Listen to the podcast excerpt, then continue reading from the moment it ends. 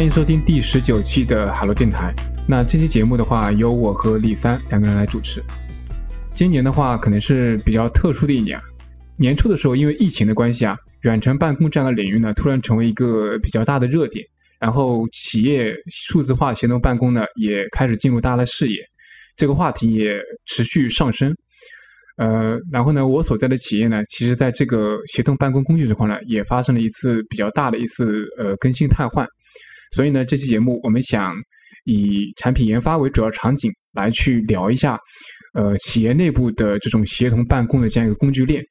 这期节目的话，我们邀请的两位嘉宾，呃，有一位嘉宾的话是之前参加过我们录制的呃朋友默默啊，默默介绍一下自己。呃，大家好，我是默默。啊，现在在杭州某互联网大厂做数据产品经理的工作。我去年录制的时候时间比较早，去年我还在做算法，然后今年已经 开始做产品了，已经开始不写代码了。好的，那个我们另外邀请的一位嘉宾，呃，Stanley，那 Stanley 介绍一下自己。啊，大家好，我是 Stanley。呃，我最近也是在杭州，那我自己是在杭州做这个面向跨境电商的这个 SaaS 的创业。首先，第一个的话，我想，呃，我们可以先介绍一下自己所在公司已经在用的这个协同办公工具有哪些。那个第一部分的话，我们可以介绍一下基础的工具，比如说像我们呃 IM 聊天呀，或者说文档协作这些工具。呃，要不三儿，你可以先说一下你们这块的基础工具这块是用的哪些东西？对我们公司，呃，是这样的，我们公司整个大公司是用的微软的。东西，然后所以说，呃，邮箱就是 Outlook，然后，然后 IM 沟通其实是 Microsoft Teams，其实 Teams 也蛮新的，但是，但是我们组就是我们小组，然后觉得 Teams 不是很好用，然后我们自己在用 Slack，然后文档协作，对文档协作我们是 Office 三六五。就是大家熟悉的 Office 那一套东西，然后再加上它的那个线上的那一套，然后你可以在网页里面编辑，然后你也可以再打开那个桌面版的 Office 进行协作，其实还挺好用的。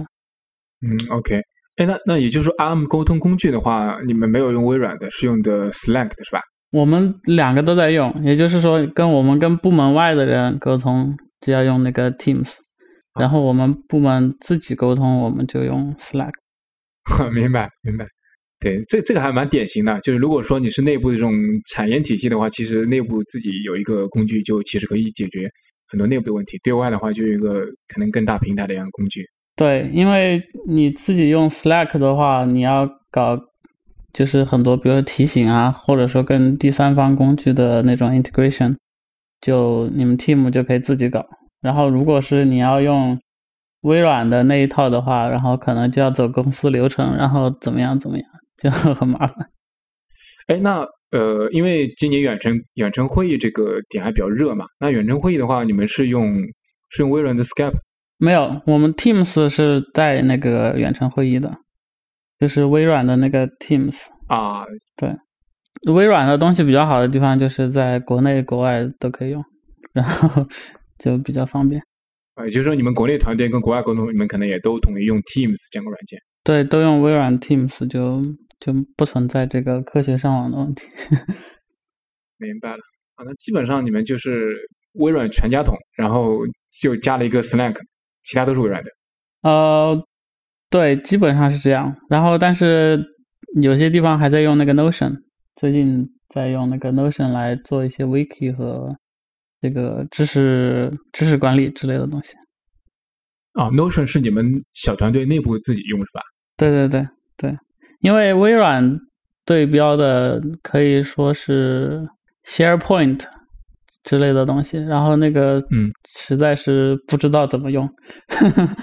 OK，那那个呃，听下来你这个基本就是微软整个一套了，可能加个 Slack。那你对这套工具链有没有什么觉得？比较大的特点，或者说你觉得有什么槽点可以突突的？我觉得微软的东西最主要的就是它功能非常非常的多，基本上你想要的这个各种场景、各种需求，然后它都有东西可以帮你解决。但是问题就是你就是你找不到那个东西在哪里。比如说像 Teams 里面，嗯你可以建一个 group，然后呢，你也可以建一个 team，、嗯然后呢，你在那个类似于 Outlook 里面，你可以建一个邮件列表，然后你在 SharePoint 里面也可以建一个 group，但是这些 group 之间它又不一样，然后这个 group 可能有那个功能，那个 group 有另外的功能，然后最后可能你建了一堆 group，但是还是没有搞明白这个东西应该怎么 work，就是这种感觉。嗯是不是因为每个产品都是独立的团队在做的，就是相互之间其实打通的比较差？对，有可能，而且而且有很多历史包袱在里面，就比如说像微软的 Office 系列，对吧？几几十年的东西，然后 SharePoint 也也不早，SharePoint 也是两千年左右开始就有的，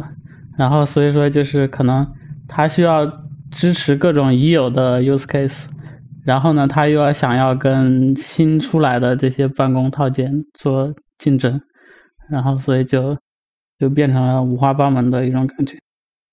你你刚刚说那个特点，就是你说微软 Office 呢什么都有，大而全，对但是呢有一些可能高频使用场景的东西呢，其实做的并不好。对，这点让我想到，我在微博上看到有一个有一个博主发的一个就是吐槽微软，他说 Office 套件的东西体积都巨大，他说像 Office 啊、那个 Word 啊、Excel 啊或者 PowerPoint，他说但是其实真正能使用到的功能，就他他以自己的角度说只有三到四成。他说那个相比较，比如说像苹果啊，或者其他一些像 Slack 的话，其实做的相对会精简一点。他就发出这样一个吐槽嘛，他说以以微软的产品能力，呃，为什么不能把这个整个产品体系做得更更精简一点，就是更清亮一点？对，然后下面就一大堆人开始就是吐槽他说，呃，虽然你不用这些功能，但是呢，其实很多不同的行业的、不能职能的、不同部门的人，其实会用这个 Office 体系里面某一些其实比较小众的一些功能，其实都会用得上。对，所以就我看了那个下面有几十条回复评论，这个博主被喷了一轮之后，就大概也明白了说，其实虽然说对他来说，他自己的使用的这样一个路径里面，并不会用到太多这些功能点，但是其实他为了覆盖可能全行业所有的这种场景的话，其实他会把所有的功能都揉在一起，整个 Office 这样的一个系列里面。对，对，所以我觉得这是它的比较大的一个特点。就相当于是它有很多功能，可能你只用了百分之二十，然后另外一个公司它可能也只用这百分之二十，但你们这百分之二十不是同一个百分之二十，对，然后所以说微软没有办法很容易的砍掉一个功能，因为它砍掉一个功能，可能背后就是有无数个公司就每天都在用这个功能，当然有可能百分之八十的公司嗯都没有在用这个功能，但是它也很难把这个功能给砍掉。对对，而且就你所说的 Office 这个系列产品几十年了嘛，它跟 Teams 这样一个刚刚出来的产品不一样，就你砍一个或者你改这个架构，其实影响还是比较大的。对对，好，那那个我们看完那个国外的这个微软微软系列，我们可以对比看一下那个呃 Stanley 他们在用的 Google 这样一个工具链。呃，Stanley，你可以介绍一下你们这块整体的一个工具的使用情况。啊，呃，我们其实用的比较混搭，就是说，呃，因为我们是面向出境电商，而且我们在海外也有两个小团队嘛，所以我们是用了呃全套的 G Suite，但是我们 IM 跟 OA 有一部分用的实际是钉钉，因为我们国内其实也有蛮多的这个同事，然后文档协作用了一部分 Confluence。就是说，那我们其实主要用的比较多的是邮件用的就是 Gmail，然后整个 G Suite 用的比较多的是 Google Meet 跟 Google Sheets，就是其实对应 Excel 了，因为有很多这种数据啊表单，而且它能够连到整个 Google Cloud 的后端的很多数据里去用。然后 IM 其实用的是钉钉，呃，我们没有用 Google Google Google Hangout 那个 Chat。然后偶尔视频会议在网不好，因为在国内的时候也会用一下钉钉的这个视频会议，但是钉钉的其他功能其实我们基本没有怎么用。然后呃文档的话，Google Docs 主要是出一些正式的可能要对外沟通的这种，比如像合同啊或者之类的文档，但是在线协作文档主要还是在这个呃 Confluence 上，呃就是在就 Confluence 这样的 Wiki 这样的这个平台上。就是说用起来的话呢，就是说呃，就是我第一呢，就我个人其实是不太喜欢用 IM 的，就是呃，但是没有办法，就是我觉得就是你二零二零年基本上大家来找你都是通过 IM 吧，因为我个人觉得 IM 其实是一个 一个比较低效的写作沟通平台吧，特别是如果和你沟通的人习惯不是特别好的话，对吧？上来先是在吗？啊，也不说什么事儿，其实就会，就就 就会就是就是我个人其实是比较喜欢用邮件的，但是我觉得客观上其实 IM 会用的比较多。我觉得呃，我不是特别喜欢钉钉的主要原因就是不是特别开放。比如说我我如果想用钉钉的日历，其实我是没有办法把它比较方便的同步到比如 Google Calendar 或者我手机的系统日历上的，就就啊或者可能是我不会用啊，我好像就只能用 App 内钉钉 App 内的那个日历。那 Google 的全套东西，我觉得比较好的是说，如果你用个安卓手机，其实是呃，就移动跟这个 desktop 体验都会比较好。第二个是说，我觉得比较强大的还是 Google Sheet 跟呃 AppScript 吧。就是很多时候我们其实是不写内部系统的，我们可能就是 Google Form，大家登登记一些、收集一些数据，然后同步到 Google Sheet，然后利用权限或者写一些脚本去做很多。这个内部业务流程的处理，那其实是会比较节约整个的开发资源了。然后文档协作，我们是用 Confluence，呃，就是如果说研发的话，就是就是整个项目管理用 Jira 吧。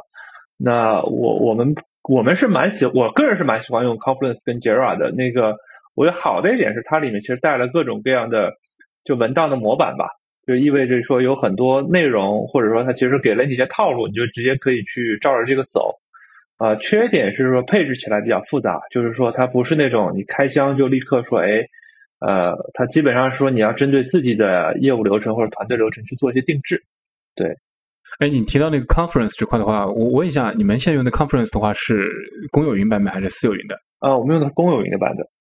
啊，OK，我之前其实呃，因为 Conference 跟 Jira 好像是同属于一家公司的吧？对对，都是一个澳大利亚的公司叫 Atlassian，然后。他们之前有一个类似，还有个类似 Slack 的产品叫 HipChat，但是后来把这个产品关了，就直接跟 Slack 合作了。对，以前我用过 HipChat，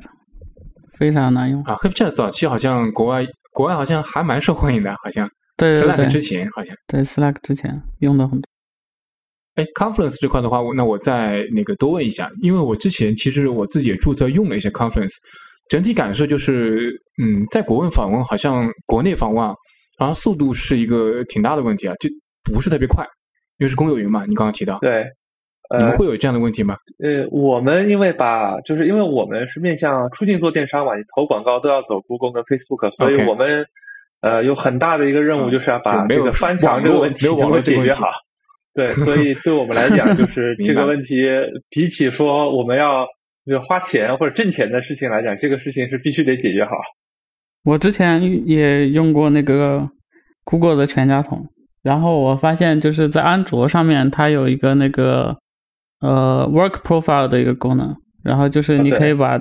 个人个人的那些软件，然后和一个你公司所用的 Google 的那一套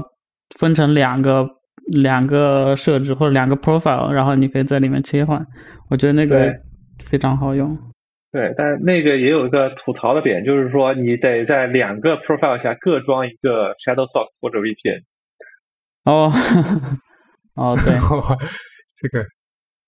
哎，我我有点好奇啊，那个 Stanley，就你们现在这个团队构成，国内和国外的人数比例大概是怎么样的一个比？嗯，我们之前的呃肯定是国内人数多吧，我们国内国外人数可能是七比三，或者说。八比二这样一个比例，比三对，但是现在其实国外，因为我们当初我们因为主要针对东南亚嘛，因为但因为今年因为疫情的原因，其实我们在缩减国外团队的人数。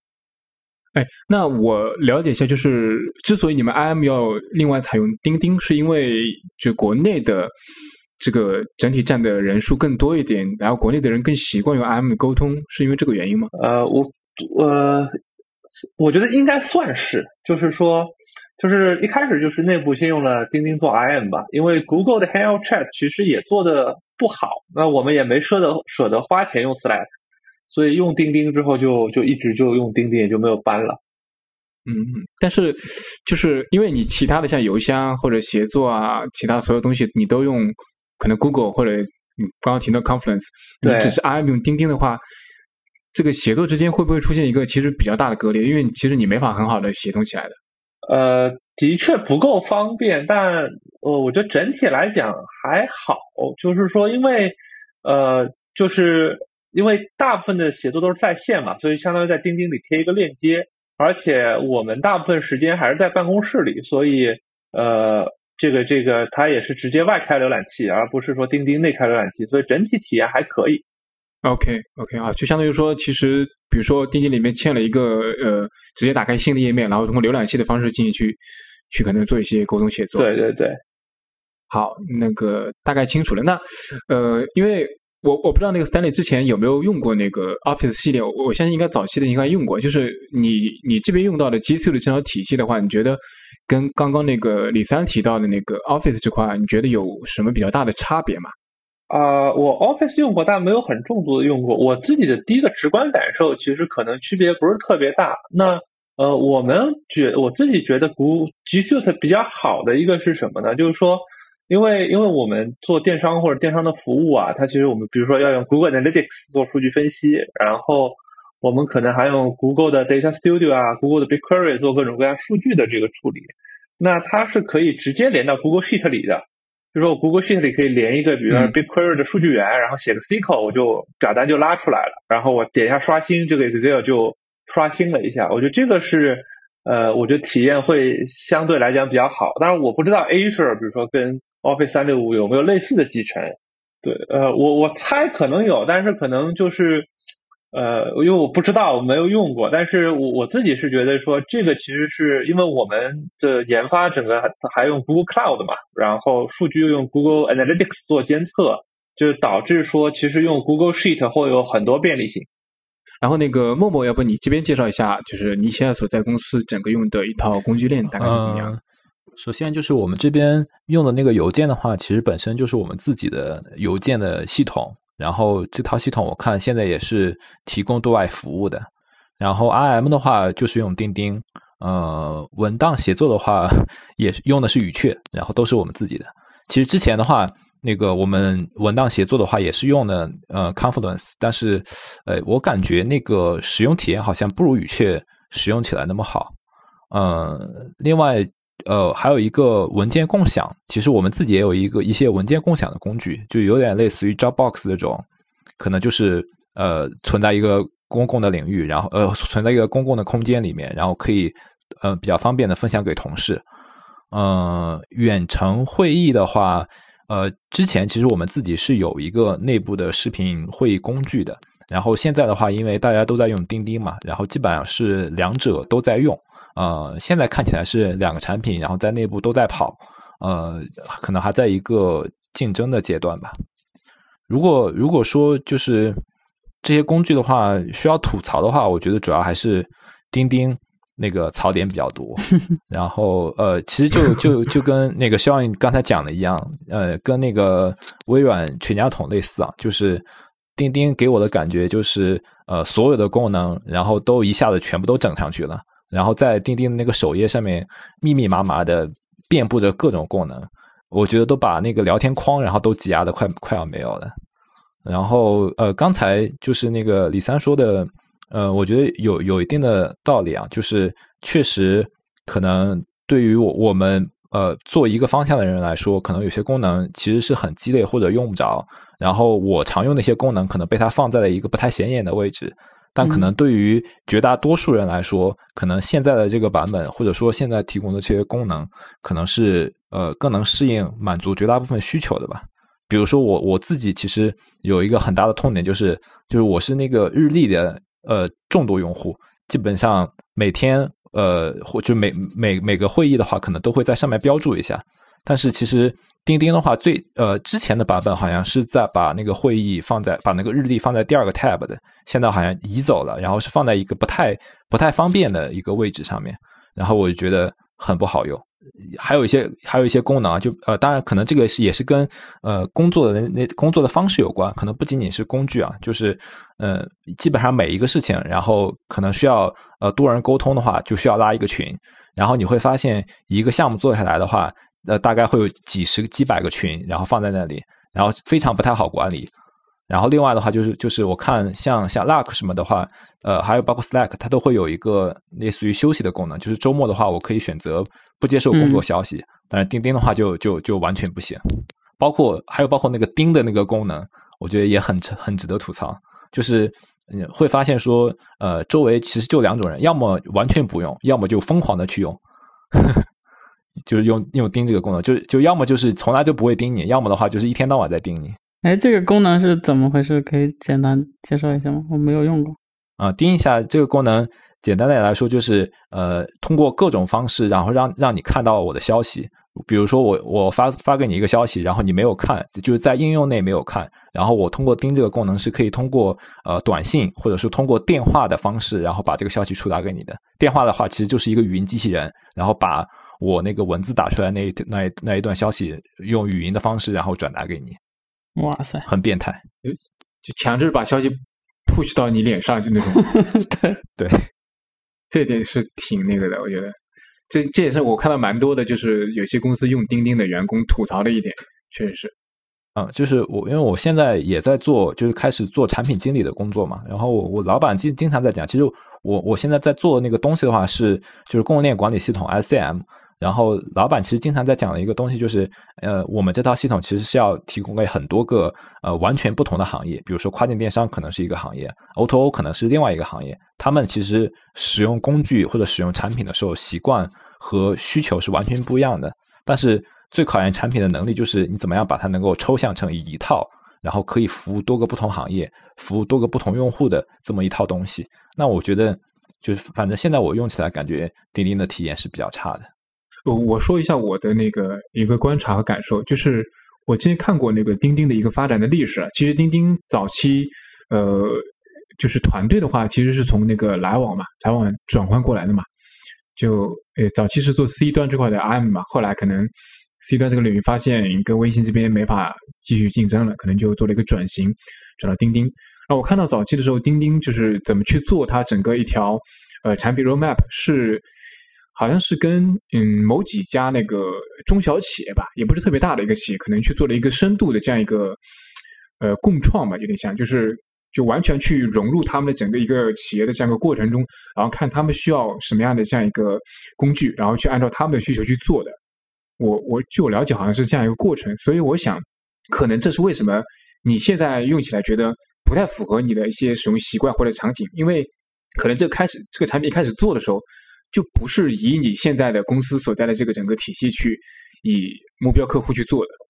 一开始啊，是的，这个也是一部分因素吧。就是其实本身我是比较喜欢研究一些工具啊，包括就是 GTD 的那些工具、知识管理那些工具。其实可能就是对于这用这些产品的偏好上面，其实可能更喜喜欢，比如说美国的那些东西，或者说就是那些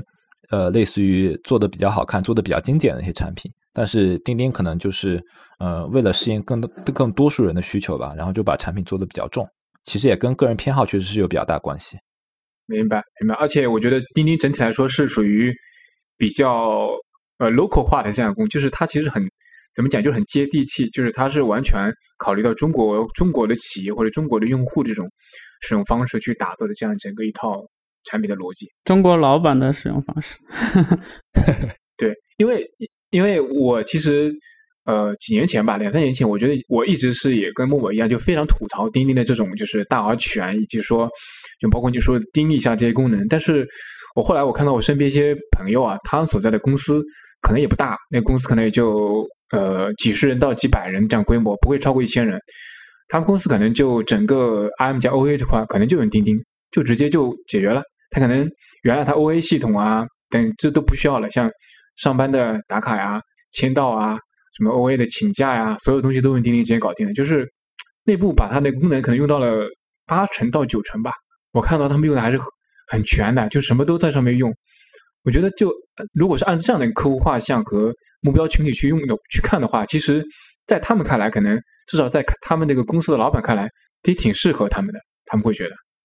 对，首先就是钉钉成功，可能也是就是天时地利人和嘛，其实也是处在一个比较好的时间，大家都在往这个方向去转，就所有的中小企业或者大家都在往这个方向去转。另外，确实就是就像你刚才讲的，就是钉钉其实自己也是在做平台，然后就是类似于一些小程序的一些东西，其实是可以完全满足日常办公的一些需要。然后他现在在往这个方向去走，我觉得这一点确实也是。就是本身 RM 其实是最高频的一个软件嘛，其实就是典型的高频打低频。那我说一下那个我们现在在用的这样一个呃基础工具的一个工具链，我们现在用的是飞书，在国外的话叫 Luck，就是字节跳动旗下的一个推出的，其实跟钉钉跟企业微信都是比较类似的这样一套呃办公软件吧。对 RM 的话是用飞书的，然后其实它的 RM 的整个体验是跟国外的像 Slack 是比较比较相像的。有很多比较特色的功能点，比如说像呃消息串，那像在 Slack 里面叫 Thread 嘛，对，，thread 就是你在一个消息下面，对你回一句话的话，你可能右侧可以单独开一个这样一个消息流，就你不会在这个消息流下面沟通的时候，其实不会干扰主体的这样一个 ARM 的里面的所有的内容。这样如果说有些人在这个群里，他可能不是不关注这个 topic 的话，他可能可能不需要看，对他也不会产生很多消息嘛。哎，如果说你是，比如说两个人在讨论一个问题，你在这个 thread 里面聊的话，其实你就两个人基于这个点去聊就可以了。这点的话，那个飞书也是应该是借鉴了 Slack 的这样一个功能点。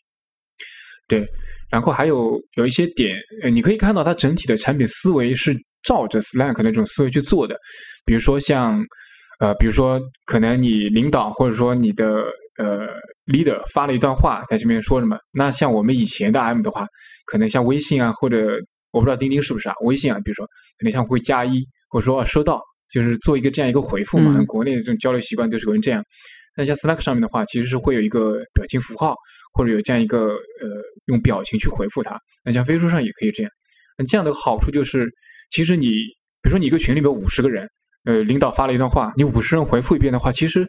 没有，就是你这个信息四十九条信息没有任何价值，就是无非是说了一下你你知道这个信息。对，但是如果说你有这样的表情符号，或者有这样一个已读，呃，每个人切个这样小表情的话，其实对下面的人是不会有消息通知的。这样的话，整体就是你呈现在这个信息流里面的内容都是相对有效的这样一个内容，而不是说一些无关紧要的东西都不断的在刷这样一个信息流。就我觉得这个它的设计的思路和这个整个的这个逻辑的话，是倾向于说，应该说将呃整个的 M 对话里面的。信息的含量提高，将一些噪音的东西屏蔽掉，我觉得这点还是比较跟国内有一些还是差异比较大的。对，这个两个也是我最喜欢 Slack 的地方。嗯，我我印象中钉钉好像也可以的是吧？现在某某。呃，前者那个功能还没有，但是你说后面那个用表情回复那个功能是有的。我觉得这个确实就是之之前的话，比如说可能老板讲一句话，下面就一堆点赞的。对，然后就是消息会一直不停的弹出来。现在的话，就是会把所有的赞其实都会整合成一个符号显示在下面，就是在直接在那个消息的下面说有谁谁谁，就有点类似于那个微信公众号的赞赏一样，放一个头像在那里。对对对，对我我这个印象中应该应应该是 Slack 首创的，反正我看的比较早，基本都是他这边做的。嗯，对，然后我继续说，然后我这边 IM 的话用的是飞书，邮箱的话用的是我们自己的那个呃邮箱平台。对，然后文档协作、文件共享和远程会议这块的话，我们都是用的飞书，就是它其实也是一个比较综合的一个平台。文档协作的话，飞书它有叫飞书文档，它其实现在把飞书的 IM 和飞书文档，你可以理解为也独立出来了。呃，就飞书文档单独也是可以作为一个产品去使用的，并且它也有自己的独立的 APP。但是呢，R M 跟文档之间的协作是做的非常的好的，我觉得。就之之前我们用过的一些工具，相对来说，就比如说举个例子，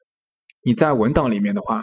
呃，你是可以去做评论，或者说去艾特某个人的。那嗯，艾特这个功能其实嗯，早期的话，我觉得我们可能 R M 里面会群里面会有艾特这样的，但是在文档里面去艾特某个人，其实国内的产品包括早期的 Office 啊，我看其实用的都比较少。但是呢，它这个功能我觉得。比如说，我们基于一个文档去协作的时候，我艾特某个人，告诉说，哎，这件事情你需要去确认，然后他在他的 RM 上就会收到这样一个通知。把它点开这个呃 RM 的通知的话，进去直接看到的就是这个文档的页面以及它通知你的内容，就是它 RM 里面直接会嵌这个页面，就这个页面也是它的一个原生应用里面的页面，就是你可以直接去进在这个 RM 里面直接看到这个，然后它问了你什么事情，让你做什么事情，对我觉得这个是还比较好的。然后比如说基于这个文档的一些评论讨论的话，如果说跟你有关的话，它也会在 RM 里面通知到你，然后你可以直接在 RM 里面去回复它。对，就是整个 RM 跟文档之间的互动和协作是比较无缝的，就基本上你可以你可以就融为一体。我觉得这一点是呃飞书的文档和它的 RM 做的比较好的一点。因为我之前了解到那个钉钉好像这块它的那个文档现在好像不是完全自己做的，好像是给 WPS 的，呃，对，是的，对，所以呃，我理解啊，如果是 WPS 的话，你这样的一个互动的话，应该是属于两个产品之间嘛，应该比较难做到吧？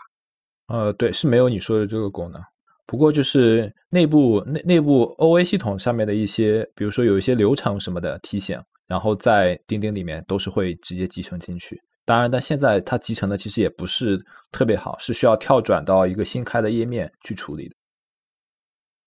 对，然后文件共享的话，呃，其实现在我我们内部自己有这样一个文件共享的平台，我们公司自己做的，但是呢，用了飞书文档之后，其实基本上。我们用来协作的一些文档，我们都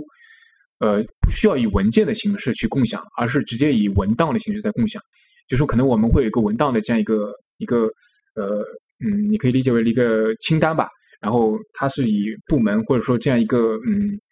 有点像文件夹一层层文件夹的方式，这个有点像 Wiki 了，有点像那个语雀，有点像。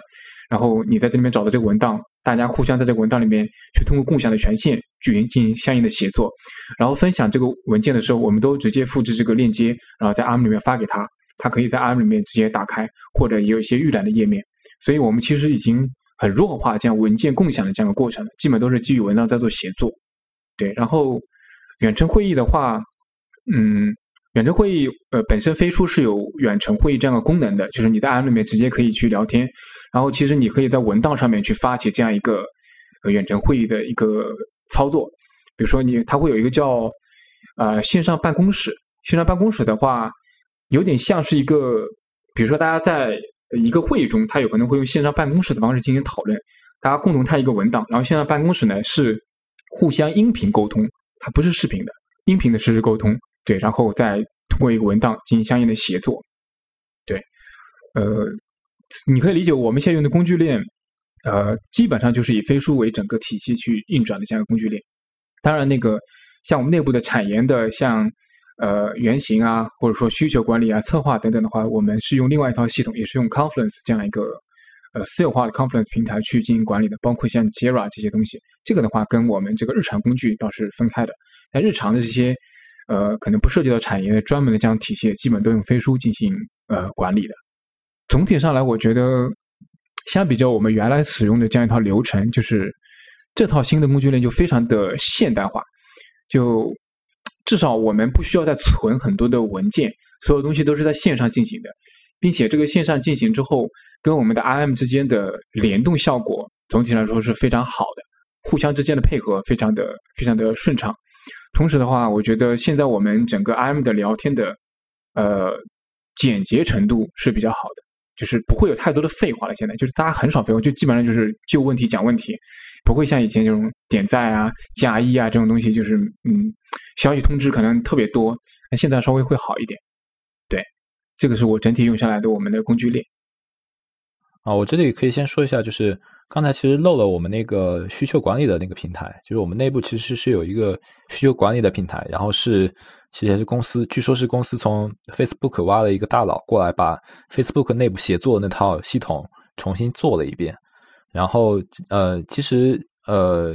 整个流程上来讲，就跟呃其他那些 Teamvision 什么的那些。呃，差不多，然后可能就是从，比如说，对于一个需求来说，就是你要新建一个需求，然后产品经理的话去里面完善这个需求，把它转化成一个产品文档，然后后面的话把它指派给，比如说某个开发的 PM，然后他来把这个任务再分拆下去，然后整个流程的话，其实后面的话就是会能够在这个工具里面能够不断呃能够能够实时的查看它的进程。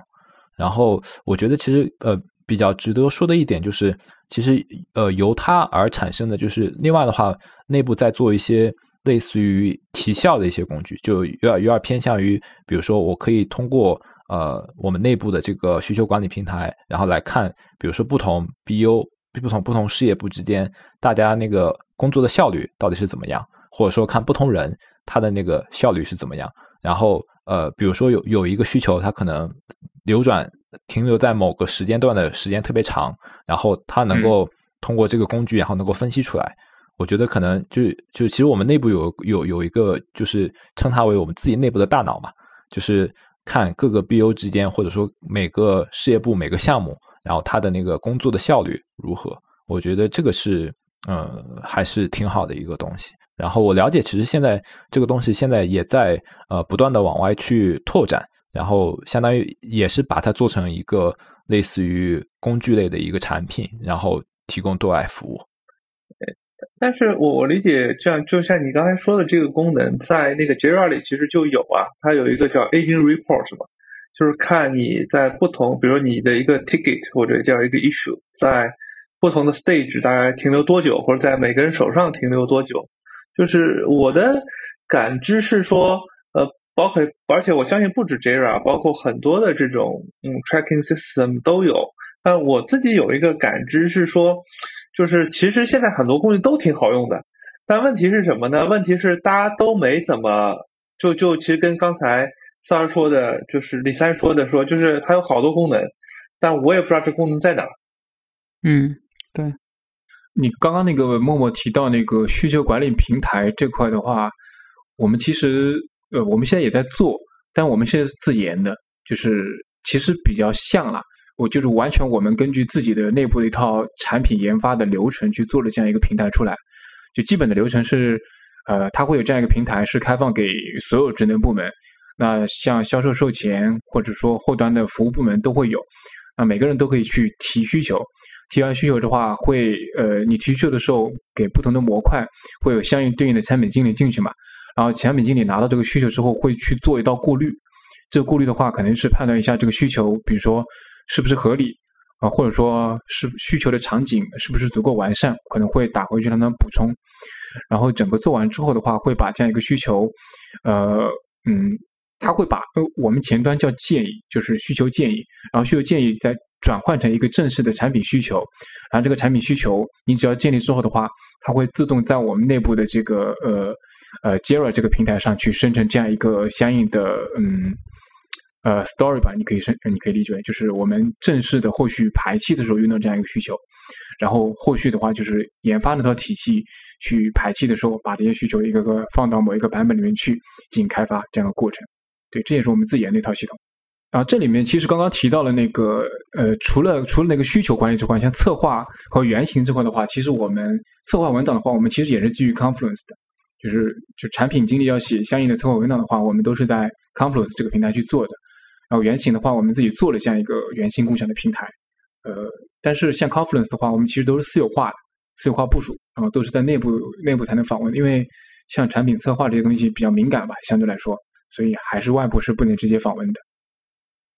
就是是你们自己的怎么说公司网络才能访问那种吗？对，你要你可以在我的外部的话需要 VPN。需要 VPN，因为这个就像策划文档和有一些可能嗯研发的一些内容，就是比较涉及到一些核心内容了嘛。那这些的话，我们肯定不会放在像飞书这样一种公有的 SaaS 这样的服务上面，我们直接是内部私有化的。嗯，对，因为一旦这个东西如果你放到公有上的话，啊，可能会涉及到泄密的一些内容吧。嗯，我我们公司内部去登语雀的话，也是。就是在公司外的话，也是要用 VPN 的。不过我觉得这个其实也是相当麻烦的一件事情，就不能随时随地的去看。其实，其实我这就很好奇，就是就是这个的安全性到底体现在哪里呢？就是说，就是用公有云跟在公司内部要 VPN 访问，因为因为就是说，如果我要看，我理解，比如说我拿着电脑到公司，其实就能看到了，对吧？对。呃，我也能，我理解，其实我也能 download，就下载下来，或者说把这个文档导出，其实都都能。就是如果我一定想想要看，就是想要刻意的要做这个事情，本身放在内部跟外部，我的感觉是没有太大区别了。嗯，对，其实我我理解也是这样子的。有时候我也很迷惑，公司为什么要？当然，对于其他一些门槛吧，就是你至少在这个地方，其实你是，比如说啊，你假设说没有这样一个东西，我我这个东西就放在飞书上的，其实我随便就能发给一个任何有飞书账号的人就可以看，他打开链接就能看。但现在的话，其实你加了一层 VPN 东西的，这个我理解你是可以设权限，比方说你必须是你公司，比如邮箱域名下的才能看。按道理，比如说我我们用 Google Office 三六五或者用 Google Google Suite 或者用 Confluence。应该都是可以设置成，就只有我这个 organization 内的人可以看吧？这个倒是可以，就是你没有公司的账号，应该是看不了的。就因为我我自己有一个感觉是，很多人说这是不是大家的一个心理？就这只这个就是用内网、用跳板机、用 VPN 都是一个心理因素。有一个问题可能就是做决策的这个人，可能跟实际使用这个软件的人并不是一样，并不是一个人。他们考虑的东西可能不一样，那可能比如说最开始在选择这个平台要这么做的时候，就是他觉得哎，这个听起来是一个很好的事情，大家这个东西都在内网，然后感觉上比较安全，然后就这么做。嗯，其实我我理解，本身公司的目的肯定是为了增加你，比如说从外网访问的一个门槛嘛。但实际上确实就是刚才那个 Stanley 说的也有也有道理，就是这个门槛其实并不高嘛。比如说我我就要分享，或者说我就要 download 某个文件下来，其实我我 download 下来，然后或者把它拍照拍下来，截图截下来，然后再传给别人，这样也都是可以的。嗯，我理解，可能你说真的防到百分之百不会漏，这个应该是做不到的，因为成本太高了。但是我觉得他们这么做的，可能呃尽量提高这样的一个。门槛就是，哪怕说我在这里面设置了很多障碍，导致整体的效率降低了，但是我也不想让我这里面的任何一点数据有泄露的可能性。举个简单例子啊，比如说那个我们公司啊，假设说跟字节跳动这边有竞争的业务，如果说我们用飞书这个平台的话，啊，明白？对，就理论上来说啊，你说如果用强号体系去权限体系去做，当然是可以的，你可以屏蔽掉。但是你会不会担心说，假设他是他跟我们是对手业务的？他会不会看到我们在公有云平台上放的内容？你一定程度上来说，其实一般不会。但是呢，你能不能避免这种可能性？你无法完全避免，是吧？对。但是如果你是私有云的话，我就可以完全避免你去这么去做。我如果是比如像 Confluence，我放在我私有云网络里面，我只有在内公司内网，那你这么做，你肯定是拿不到这个数据的。我觉得可能有一些部分原因也是因为这个吧。这也是我觉得像为什么像大公司都要自研。像这种 IM 工具啊，或者像这种文档的工具啊，都要自研，或者文件共享平台都要自研的原因之一吧。就是这里面一旦出现泄露，那造成的影响带来的损失可能是巨大的。对。然后那个大家刚刚也各自聊完了我们各自使用的产品链，呃，各位觉得现在你使用的产品链有没有什么问题，或者你希望做出怎么样的一些调整？我觉得可以聊一下。我觉得主要还是一个。很多工具其实都很好，但是整个团队你的流程是怎么样的？然后其实跟你这个团队怎么用这个工具有很大的关系。像我们用微软整个一套的一个很大的问题，就是在于说功能是非常的多，但是你要怎么样用好这些功能？怎么样让大家知道这些功能应该是？怎么样用，应该是怎么样做才能符合我们的这个最好的流程，其实是很难的。比如说像日历这个功能，非常的基本，好在 Outlook 上，然后但是很多时候大家发发那个那个会议邀请的时候，然后这个有的时候要不就忘了，然后有的时候比如说写的不清楚，然后过了一个星期大家忘了，哎，这个是要开个什么会来着？然后就会有一些这样的问题，对，我我我我明白你的意思，但是我觉得可能你说的这个问题用工具应该是解决不了的。我可以理解为其实是呃工作方法吧，或者说是呃工作习惯的一些问题，就是其实需要内部有这样一套大家都有这样一套使用工具的素养，或者这样一套方法，可以把这个事情就是呃很好的执行下去。其实你你说的这个。举个很单很简单的例子，比如说，就是定一个呃日历邀请这个事情，很多人是没有这样概念的。就是比如说大家约了个会，那除非你是要去在公司里面定一个会议室，他一定会去定，但他可能不会在日历平台上去定这样一个会，然后呢，把所有参与的人拉进去，并且在这个平呃日历上面把这个会议的一些相关主题写进去。能这么做的人其实比较少，就是我现在遇到的，像我们公司里面，其实就其实这么做一下成本并不高。对，呃，你这么做的话，第一个你可以把这件事情让大家都能知道这个固定的时间点，因为如果只是在群里说一下事情的话，大家会忘的啊。很多事情都在这边，如果没有这样一个日历上面有个东西，但是我觉得跟早期的时候，其实国内没有太多的日历这样的使用习惯有关系，他没有养成这样的一个职业习惯，就是他可能还是习惯于说，啊，有什么消息在群里说一声，然后艾特你一下，但不会在日历里面去建这样一个日程。我觉得这是还是这种企业内部需要去培养的这样一种工作习惯或者是素养。这个用工具来说，因为其实现在大部分工具这个问题应该是能够解决的，或者它已经有这样一个东西在，但是很多人不会好好去用它。对对，我觉得是，就包括我们现在用的工具也是这样的。而且 Outlook 有一个就是，比如说你要新建一个日日历，新建一个会议，选项是很多，然后就是。有各种权限，然后你要邀请谁，你要在哪个会议室，然后我觉得其实是有有很多可以精简的地方。然后对于比如说一个不是很熟悉这件事情的人来说，一看啊这么多东西要选，然后就就不知道怎么办了。呃，那下面那个默默，你可你可以说说你觉得现在你们使用的工具链有什么问题？呃，你刚刚我觉得你也提到了，其实像钉钉这块。你希望做出什么样、怎么样的一些调整或者变化？其实我觉得，就是对我来说啊，就是因为很多工具并不是说自己我可以去做出选择的，其实大部分的话都是要 follow 公司的嘛。如果如果如果让我说那个痛点的话，我觉得就是现在其实很多工具，我觉得它那个 PC 端跟移动端的那个同步，就是我们内部的这些工具同步还做得很差。然后当然就是很多时候其实确实是出于安全的考虑啊，比如说可能很多呃，比如说像像就看像刚才那个语雀的这个例子，然后如果一个链接从手机端没有连接内网的话，其实是没有办法打开的，必须要打开 VPN 然后才能才能打开，导致说很多时候就是呃可能呃成本也不高啊，但是但是就是会感觉用起来很不舒服。另外的话就是确实嗯要说有什么调整呢？就感觉很多时候功能其实这些工具确实也都有了，但大家就是在写作的时候可能会有一些路径依赖吧，包括说呃，可能也不是个人原因啊，就比如说可能周围就是有些同事，他可能就不太习惯说呃，比如说用语雀这种在线协同的这种文件，他每次的话可能还是要扔一个呃，比如说 Word 文档然后给你，那呃有时候你要跟别人协作嘛，那这个时候可能也没有办法，你只能说就是配合他，或者说。呃，就是适应大部分人的习惯吧。呃，Stanley 这块的话，因为我听下来，Stanley 其实你们现在选择工具类相对来说自主权是相对比较高的，是吧？因为对你们是创业公司嘛，而且就是其实整个来说用什么东西基本都是你们自己决定的嘛。那在你看来，你觉得你们现在的工具链有没有什么问题，或者你希望可以做什么样的调整？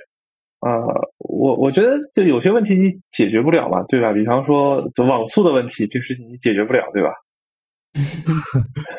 那这这个这个就就不这不可描述的问题嘛，对吧？就是，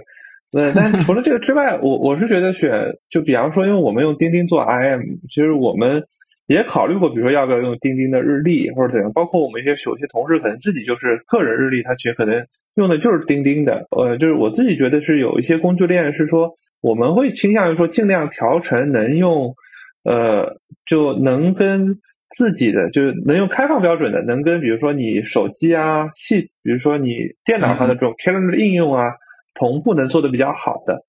呃，而不是说就是说只能在我这个 app 内用的这样的这个工具，因为因为其实这只是一小部分工具嘛，因为我们可能会用比如说呃，就是说做营销要发一些 EDM 啊，或者说投广告啊，就是我们总是希望说系统跟数据尽可尽可能能够串起来。呃，如果我们选的一个工具，它的数据跟系统相对比较封闭，或者说呃不是那么容易串起来，其实就会会对效率会比较有影响吧。嗯，这一点我觉得其实国内外差别确实还蛮大的。就是国外其实大部分工具，我看像 Slack 包括像微软现在这体系、Google 体系的话，其实相对来说还是比较开放的，就是可能各个互相接口啊，或者数据给出的话，其实应该都是能够支持的。我觉得这点是做的比较好的。像国内的话，我觉得这个每个平台都想自己把所有都做了，不想你再到其他平台上。对，所以我觉得可能国内并不是把这个事情提的优先特别高。对。对，就是比如像日历这些东西，他可能觉得，那你在我这个平台上，你日我有日历，你用我的日历就好了，凭什么还要再创一个日历，再同步到你的 Google Calendar 上面去？他觉得没必要，因为国内可能很多人也不会用。对，因为我觉得其实我要，其实大部分人要的并不是说，比方说我我需要的并不是把这个日历同步到我的 Google Calendar，但比如说我用 Mac，我能不能把它同步到我 Mac 的那个系统的那个日历里去？或者我用个 iPhone 或者安卓，能不能同步到？因为呃，因为当然了，我们想 work profile 个人 profile 分开，但其实是在国内这个工作环境下，其实挺难的嘛。比如你的日历，你个人可能约了一些时间，然后公司里也约了一些时间，那你现在就得在两个 app 里去切，因为你个人也不太可能说，啊，你假设你跟你女朋友约会，我举个例子，你也不太可能说把这个东西写在自己的钉钉工作日历里，对吧？你也不希望被被从个人隐私角度，你也不希望公司看到。但这样的话，你自己去管日历这个时间，你就会变得很麻烦。你得自己的日历里看一下，钉钉的日历里看一下。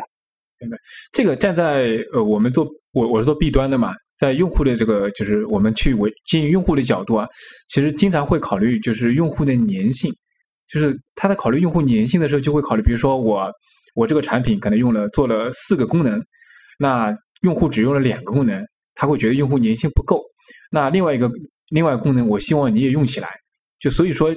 以你刚刚举的例子为例，比如说你在这个工具里面有个有个日历，它其实希望你把这个日历功能也用起来，这样其实它把你更好的拴在这个平台上面。就如果说你你可能呃，比如说你同步到 Mac 上等等这种，就是其实你是还有另外一个平台可以去汇总你数据的话，相对来说，我觉得企业其实他不喜欢看到这种情况，他更希望说你可以所有东西都在我这边写，我帮你搞定就可以了，有这样一个倾向。呃，对，但是这个其实呃，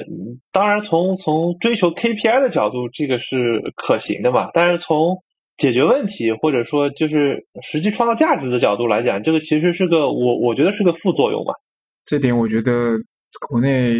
我觉得飞书这块做的还可以，但是其他的，我觉得总体来说，就是比如说像日历同步到本地这种的话，其实做的就他们并没有把这件事情优先级提得很高。当然，他让他们去做，其实成本也不高，但是他并没有把这个事情，就可能在他们来看来，首先日历这件事情就不是一个优先级特别高的事情。你在大部分的 ARM 里面，就国内的 ARM 里面看，你就会发现日历所在的位置其实都是比较偏的。包括刚刚默默也提到了，像钉钉，他把日历这个其实模块优先级其实调的也比较厚了。这个有有有点怎么说呢？就是所谓的符合中国用用户的使用习惯，就是。比如说中国用户 不喜欢用日历的，那我就不给你这个日历。就是即使这是一个好的方法论，好的这种管理工作的方式，但是你不习惯这么用，我就不给你，有一点这种感觉。对。然后我说一下我我我这边其实，嗯，我这块我延伸一下，就是我们现在的工具呢，我觉得其实整体来说，飞书这个这个这套工具链我们用的是挺舒服的，没有太多的问题。但是问题在于说。我们公司也是个大公司，我们内部也有这样一个自己的 M 工具。然后的话，作为我们事业部在这样一个公司里面，就是我们一开始也提到了，说我如果说跟公司的其他 BU 去沟通的时候，我又要切换一个新的平台，就是我是两套平台在用，一套是飞书这个体系，另外一套是我们内部的 M。就所以这个问题就是，当一个大企业，其实它因为各种各样的原因吧，就是数据安全的原因也好。或者更多的掌控权的原因也好，他自己内部一定会做个 IM，但是呢，假设你这个 IM 内部体验做的不是很好，但是他又不能抛弃掉这个 IM，整个集团可能他抛弃不掉这个 IM。像我们这种某一个小的事业部用了另外一个可能相对更好用的 IM 之后，我们必须得两个同时用，这就非常痛苦。嗯，经常就你得你得装两个吧，首先这种，然后呃，另外再延伸一下，我们在跟客户沟通，你又得装一套。啊，因为是像国内啊，钉钉、飞书、企业微信是吧？这个是三大平台啊，包括一些其他的一些平台也有。但是如果说有一家公司用钉钉的，我跟他联络，我又很尴尬。我用什么跟他联络？我用飞书又不能跟他联络，这又出现就是国内我觉得就每个平台都在构建自己的一套自己的生态，他不管你你用什么，你用什么我不关心，反正你如果想跟我沟通，你就用我这个体系，对我不会跟你这个，比如说你说钉钉跟企业微信之间我们互通，他根本不想做这件事情，这个就是啊，那这这个我倒觉得国内国外是一样的。哎，国外这块会有一些更好的这种方法来解决这种问题吗？嗯，没有，我觉得 IM 方面，IM 方面没有，但是国外用邮箱就用邮件 email 比较多，然后那个东西就是不存在这个界限。嗯，哎，是不是在在国外的话，就是呃，跟客户之间通过 RM 去沟通这种场景其实会少一点？基本上没有，基本上都是嗯 email。对，会比较少。对啊，对，那这个就是国内外比较大的一个差异点了。因为其实像在国内的话，即使你是做 B 端的这种，其实呃特别是 B 端吧，跟跟我们的客户有大量的沟通，大量的 RM 式的沟通，这个就非常的怎么说呢？就是呃，跟跟邮件相比吧，相对来说其实是会非常的细碎，所以我觉得我刚刚说那个问题会更加严重一点。对对，就就我们有的时候，比如跟阿里去有一些部门去买了他们的产品去合作的话，就非常痛苦。阿里的体系就是我只用钉钉，我不管你用什么，反正你要用钉钉，就就很尴尬。你你就必须得再装一个钉钉。你看这么一来，我们这个一下子就变成三个了：飞书、钉钉，我们企业内部自己的 M。然后有一些客户呢，有些公司呢又他不用这种企业办公工具，他可能用个人微信，又出来一个个人微信的这个平台，非常痛苦。对对，我觉得就跟国外的文化可能有一些关系，就是及时性太强了的话，有点不适于不适合于这种商业合作的这种关系。就是说，你如果是一个合作伙伴，然后你们用一个聊天工具，他们会就会觉得很奇怪，就是啊，你发给我，那我是不是一定要马上回？然后这种感觉。但是邮件就不会，邮件就是就是异步性要强一些，就是我可能过了几个小时再回，或者我有个固定的时间回。然后如果需要非常强的沟通，然后我们就 schedule 一个会议，然后在会议上面，比如说半个小时把这个事情说清楚，就一般是这个模式比较多。明白。不过刚才那个肖恩说的那一点，我了解是不是 Slack 的话是对外开放了很多接口的，然后是可以跟其他办公的软件能够打通来用的。但是比如像说像国内像像钉钉这种模式，其实就是类似于我做了一个小程序，然后你来成为我的开发者，然后在我这里然后来开发应用。嗯，对，Slack 是有，但钉钉也有吧？因为它有开放 API，你可以直接就是呃发消息到某个 channel 或者到某个人都可以嘛。但钉钉应该也可以吧？因为我们现在用了钉钉之后，我们系统的告警就是通过 API 打到钉钉的，比如说群或者个人身上的。啊，也是可以是吧？对，嗯你说你说到这一点的话，我想到我们内部最近在用那个企业微信嘛，因为企业微信其实在推的一个最核心的要点就是内外打通嘛，它自己就是因为微信这样一个平台其实是国内覆盖用户非常大的嘛，所以企业微信就我刚刚说到的那个痛点，其实企业微信算是解决的还不错的，就是我不管你用什么工具，你微信总有吧。那我内部用企业微信，我用企业微信可以跟你加微信聊。那不管你用什么，我都跟你用微信聊，那是不是我就解决了一定程度上解决这样的问题？所以它其实我觉得这种方式就是通过企业微信跟微信之间的打通，算是一种比较中国特有的这样一种模式吧。反正我觉得对这种在国外不太可能会有。但是，但是可能基于现在一些，我觉得是，如果说你前端接的是微信这样的一个，呃，覆盖了比如说十亿的这样用户，他可能会考虑到一些骚扰啊，或者一些，呃，可能过度打扰用户的考虑，他对企业微信的这些一些接口是做了很多限制的，就他不会开放所有，比如说我用企业微信建了一个群，这个群里面把客户拉进去了。你这个企业微信本身这个平台对接到我内部的一套系统，它是会做很多限制的，因为它这个地方一旦开放这种权限，它可能会你内部里面，比如说推呃垃圾营销啊，或者说推一些文章、推消息过去就会非常方便，就批量推了嘛，你就可以通过接口。那、这个的话，其实对用户来说体验是非常不好的。嗯，对，所以它这个地方是做了很呃就比较严格的把控吧。你们怎么什么都在用？你们怎么飞书也在用，企业微信也在用？就我刚刚说的问题啊，因为我们要跟客户沟通，那你用什么跟他沟通呢？我飞书，他不用飞书，我怎么办？嗯，对吧？我不能逼他去装飞书吧？我不可能逼所有客户都装飞书吧？那我唯一能让客户装的就是微信。那算了，那我们就用企业微信跟客户沟通吧。那至少这样我不用个人微信跟客户沟通吧？这样至少对我来说还是相对好管理一点。对我，其实我们也用企业微信，就是我看了一下，我数了一下，我现在电脑上同时开了七个 IM。对，这这个你想，你微信得开吧？你你企业微信得开吧？然后你钉钉得开吧？然后 Skype 现在开着，我们在录音。啊 Telegram 开着，然后因为我们跟 Facebook 的人沟通，我还开了 WhatsApp。那个这个就是现状，这个就是。然后就这个这个，我觉得是回避不了的嘛。就是你基本上你开五六个 IM 是很正常的，有时候。嗯，可能对外沟通跟对客户沟通这个问题解决要解决好这个问题，反正我我至今没有看到特别好的方案。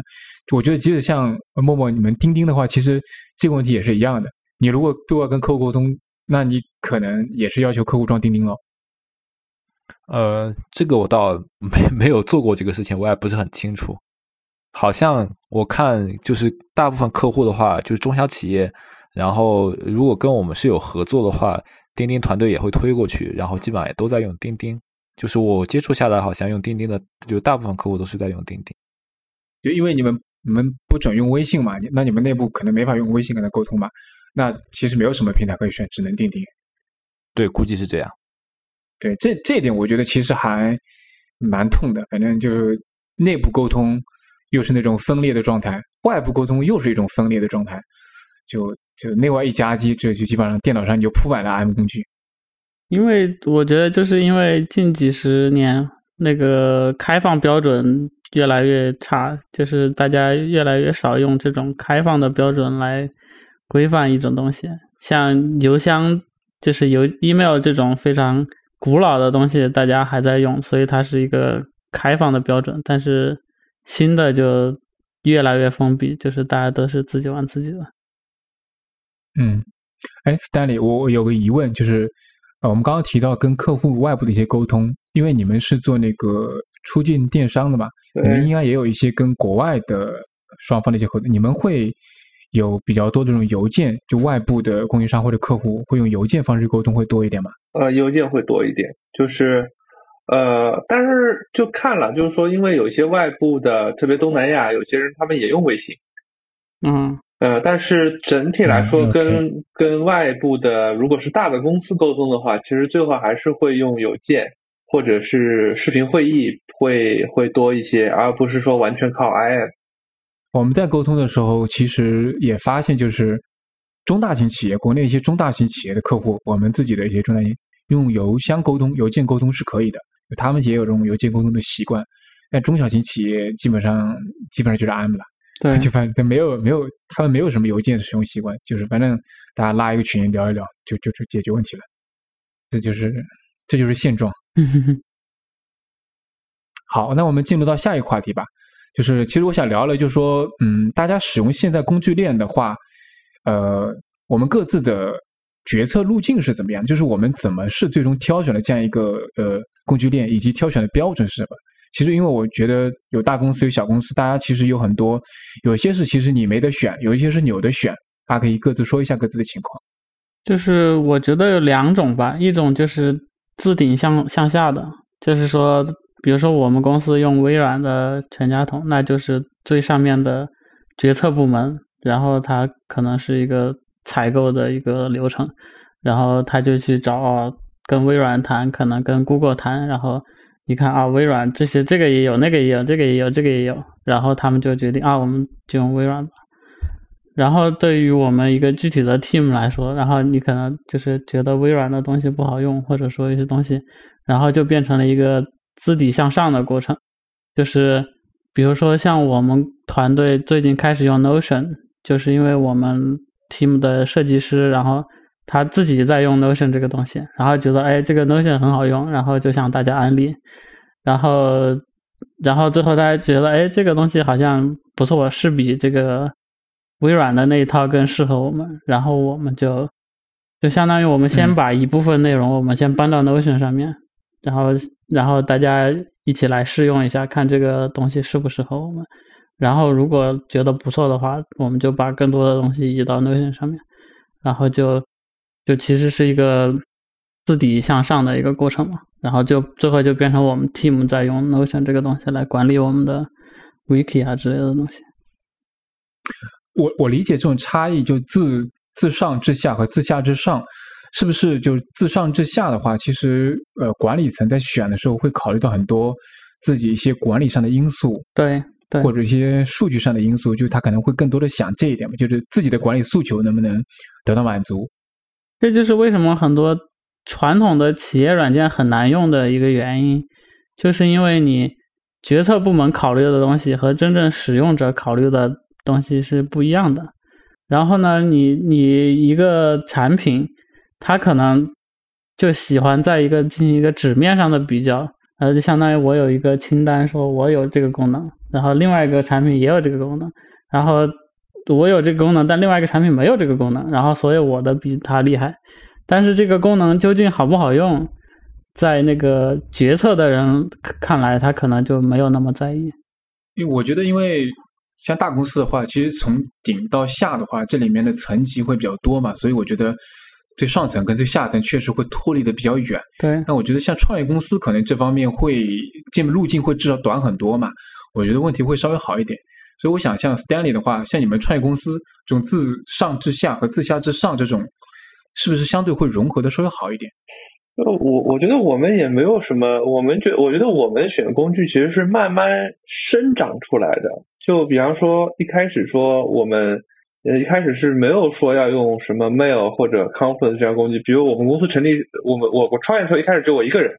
那这个时候其实就是我用什么工具就是我们公司用什么工具。那当时是一开始说，哎，我们本身说，因为我本身是做数据跟算法出身的，那我们当时选云平台做海外，那我想。同时，当时看了一下，就是 Google Cloud 比较便宜，相对来说，那其实就用了 Google Cloud。那自然而然就是说，比方说用当时要用邮箱、用 Sheet 的时候，看了一下，就肯定是串 Google Suite 就会比较容易，其实就用了 Google Suite，就没有再用 Office 三六五啊或者其他的之类。但比方说我们用 Confluence 就不是这样的，就是一开始其实我们用的是 GitHub，就是当时 GitHub 的这个就是私有，就是就是。那个付费的这个 private repository 的版本吧，那现在好像都是免费的，这当然付费的。但是 GitHub 的这个就是你去做项目管理啊，Wiki 功能其实是比较弱的。所以其实当我们比如说把公司搬到杭州，人比较多的时候，我们想，哎，我们要不试试别的工具？然后当时就试了 Confluence，然后用下来比较好，其实就一直用下来。就是我们一方面我觉得就是我们换工具的成本还不算太高。第二个是说，就是说我们就是试，觉得试下来用的好就留下来了，用的不好就就可能就慢慢就就用不下去，也就废弃掉了。呃，第二个是说，就是我们还是希望说能够缩减少使用的工具数量吧，就是因为就是对团队大家来讲，适应用一个工具，学会把一个工具用好，其实也是有成本的，所以还是尽可能的，就是说减少要使用的这个工具数量。这个比方说。呃，GitHub 我们发现它 Wiki 啊什么不好，一开始我们只是把文档搬到那个 Confluence 上，那后来我们看看，哎，这个呃，其实那我们现在其实把我们的原来的这个持续集成跟这个代码管理也从 GitHub 跟 Circle CI 现在也搬到 Confluence 的那个 Bitbucket 上了，这个其实也是为了说，就是说不想同时用太多的工具，因为在很多个工具界面里切来切去，大家也会觉得比较麻烦嘛。我我觉得这个其实，因为 Stanley 你也算是创始人嘛，对对。对，所以我觉得这个跟管理层的这种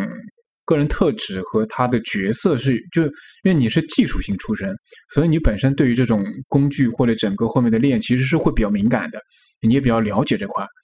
但是像有些公司，比如说我待过一些公司，是领导是销售出身，他本身对这个东西就不敏感。他对于比如说工具链或者说整体的 IT 的系统这块，其实都是不太敏感的。对，所以他在去做选型或者去一开始的时候选的这个东西的时候，其实跟像你们这种类型公司的话，会差别很大，非常大。是是。哎，陌陌这块，呃，我理解你们应该是没有太多的自主权，相对来说。对，是的。而且好多工具其实出于安全的考虑，在公司内部也没法用。比如说，就是一些类似于笔记软件这种，你可能会记录一些呃跟公司相关的一些信息的，有可能记录一些跟公司相关信息的东西都没有办法用。只是偶尔，比如说可能呃，像我们那个需求管理平台本身公司里面其实是有两个，然后大家可能同一个团队的人坐下来开会讨论一下，然后我们团队用哪一个，其实并没有什么决策或者选择的过程。对对，我觉得像呃，默默你们这种就是典型的超大型公司，就是基本上 用什么东西根本根本跟你们没有关系，就你们决定不了，其实完全按照集团的意识为导向去做的。对，这也是一个对这种一种管理方式的一种极端。像像我们公司，其实我觉得算是一种怎么说呢，是一种融合，就是大方向上面其实跟你们是一样的，我们也会选择一套就是集团层面它需要的工具。但是呢，它内部都会有一些嗯，有一些空间，这些空间就是他对这个东西不会把控的这么严，让你有一些自己可以允许呃选择自己工具的一些灵活的权利。那这里面也有一个原因，是因为我们现在的事业部的领导也是技术出身，所以他对于这个产业体系啊，这整块的工具链是比较敏感的，就是他对这个东西。比如说，他对于一套工具链的整体的效率，以及对于说一个公司的重要性，他是非常的呃非常关注，并且持续的去考虑这一点的，所以他才会嗯，比如说用另外一套比较新的现代化的工具替去替换集团自己原先的一些选择，中间做一些就是你集团东西不弃用，但是呢，我可以在自己的这套体系里面去用我选的那套工具，我觉得这是可能相相比较那个。默默他们相对来说是一种稍微往下一点、柔和一点的这种方式。当然，他的决策路径基本上就是，呃，也是我们这个技术性领导他自己觉得符合他整个管理理念的一套工具。然后，我觉得这个选型选型的过程其实跟 Stanley 刚刚提到的就是比较像的了。他也是一步步摸索出来，就觉得哪部分可能我们需要用工具来选，哪个适合我们就去选。这个时候是比较有自主权的，相对来说。那我们。继续往下过渡，呃，各位可以其实其实可以说说，就是说我们比较开放吧，就是说，你觉得一套协同办公具对你来说，你觉得比较重要的点是什么？我们刚刚其实已经谈到了几个点，比如说，我觉得 Stanley 提到了开放性这一点，我觉得他你们好像是比较看重的。对，就是我们其实就是呃，我们其实比较看重就是工具跟工具之间是不是能协同起来。就是说我举几个例子吧，第一个，比方说。呃，比如说我们用 Confluence 也用 G Suite，那 Confluence 是可以跟你的 G Suite 账号绑定的。这个意味着，比如说你一个新员工入职，你邮箱开完了，Confluence 账号也就开完了。然后同时你 Confluence 的去引用一个 Google Sheet 或者一个 Google Docs，它是直接会把这个这个文件名给提取出来显示出来。你去 at 一个用户，它是直接会邮箱提醒你的。这个就是因为呃。就是办公只是工具的一部分嘛，其实大家会用各种各样的这个各种各样的工具，就比方说啊，比方说我们面试，那需不需要去记录？比方说这个邀约啊、记录啊，或者说面试记录啊，那就是之前可能大家都是用纸质的，后来可能是邮件，但是现在可能我们把它放成 Google Forms，统一放到 Google Sheet 里去，就是说。呃，其实我们比较看重就是包括我们可能用一些，比如说 EDM 的工具，那我能不能直接跟我的呃 Google 呃 Google Sheet 里收集的信息能够绑定起来？就是说，其实我们会比较关注说，如果我们用一个新的工具，它是不是跟我现在的工具能够串起来，能够自动的做很多事情？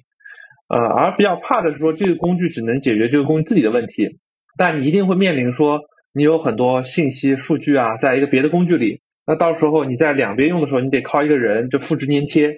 或者输入，那其实就会会效率会比较低嘛。这个是其实我们会比较关注说工具跟工具之间是不是比较容易能够打通。那通常常见的就是说需要工具本身有一些呃，它是个开支持开放平台或者有 API 能够去做对接，或者用通过其他的方式跟别的工工具做了一些集成。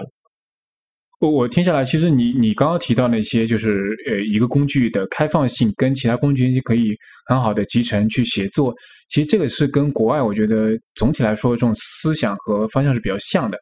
因为其实国外有很多工具，它它可能只会解决一两个问题，它可能只是在这个地方把这个问题解决好了，同时呢把这个呃平台开放出去，可以跟其他东西融合起来，而不会像国内就是可能他把一堆的问题都用一个工具来解决，他就是做一个很全的一个平台，所有东西都放在里面去解决，所以他也不用考虑那么多可能开放性的问题。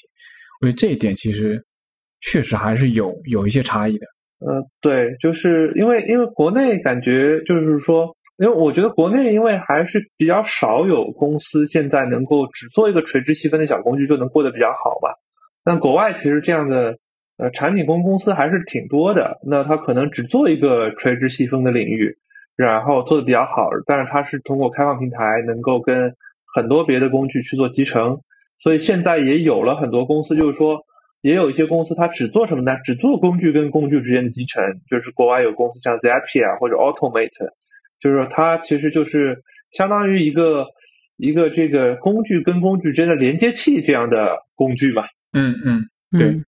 对。然后像国内现在就是说，我觉得像钉钉或者说还比较好，它其实有开放 API 啊或者什么，已经能做很多事情了。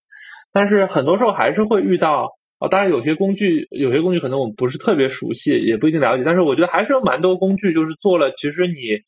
呃，你没有办法能够很容易的集成到你现有的工具链里去，所以其实你很难就说下决心说我就重度来用这个工具。对，但是我觉得钉钉也在做这些东西，就是但是它解决的方式可能不太一样，比如说我觉得钉钉现在在就是做自己的应用平台嘛，就是。那就是那你不行，就把很多工具放到我的应用市场里面来，然后我通过应用跟我的这个平台之间去打通，我构建自己的生态，然后你你你有什么诉求，我用我这个市场里面的工具来帮你满足，他通过这种方式去做。对，但但国内一个很常见的方式是这样的，就是说我是个平台，我搞个小程序，然后就是说你把你的功能通过小程序在我的平台上实现。就是，而不是说啊，我提供一个开放 API，然后或者通过什么方式，我从我的应用里跳转到你的应用里去把那件事情给做了。是的，这点就感觉，就国内每个大平台都在做自己的围墙，我把这个围墙的墙建高一点，建高一点，然后我这个围墙里所有东西我都给你做好了，你不用出这个围墙，你就在这里面好好过就可以了，我所有东西都能满足你。啊，对，不同就每个都是一个独立的孤岛。